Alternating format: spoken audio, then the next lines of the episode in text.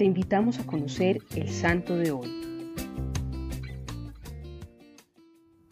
San Francisco de Borja nació en Gandía, Valencia, el 28 de octubre de 1510. Entró siendo muy joven al servicio de la corte de España, como paje de Catalina, la hermana de Carlos V.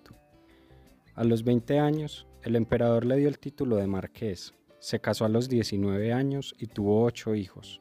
A los 29, tras la muerte de la emperatriz, comprendió la caducidad de los bienes terrenos, así que resolvió no servir nunca más a un señor que pudiese morir, y se dedicó a una vida más perfecta.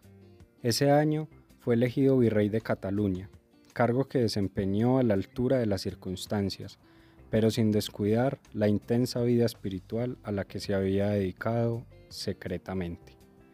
En Barcelona se encontró con San Pedro de Alcántara y con el beato Pedro Fabre de la Compañía de Jesús. Este último encuentro fue decisivo para su vida futura.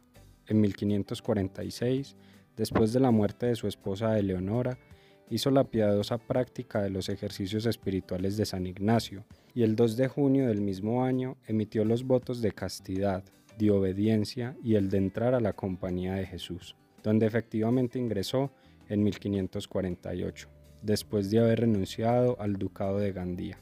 El 26 de mayo de 1551 celebraba su primera misa. San Francisco le cerró las puertas a los honores y a los títulos mundanos, pero se le abrieron las puertas de las dignidades eclesiásticas.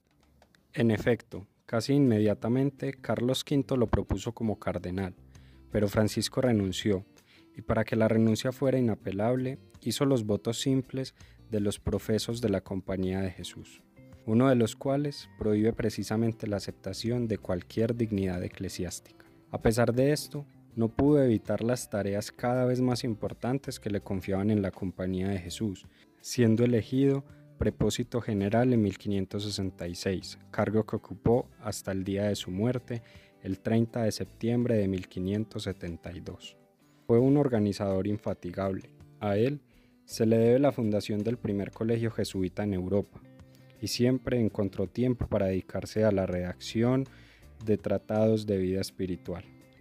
Se destacó por su gran devoción a la Eucaristía y a la Santísima Virgen. Incluso, dos días antes de morir, ya gravemente enfermo, quiso visitar el santuario mariano de Loreto, fue beatificado en 1624 y canonizado en 1671, uno de los primeros grandes apóstoles de la Compañía de Jesús. San Francisco de Borja siempre tuvo un don para ocupar cargos importantes y siempre actuó en ellos buscando acercarse más a Dios. Hoy, la tarea es meditar sobre los dones que Dios te ha dado y qué estás haciendo para que ellos te lleven al cielo. Señor Jesús, te pedimos por la intercesión de San Francisco de Borja, que sepamos aprovechar nuestros dones para acercarnos más a ti y acercar también a los demás al cielo.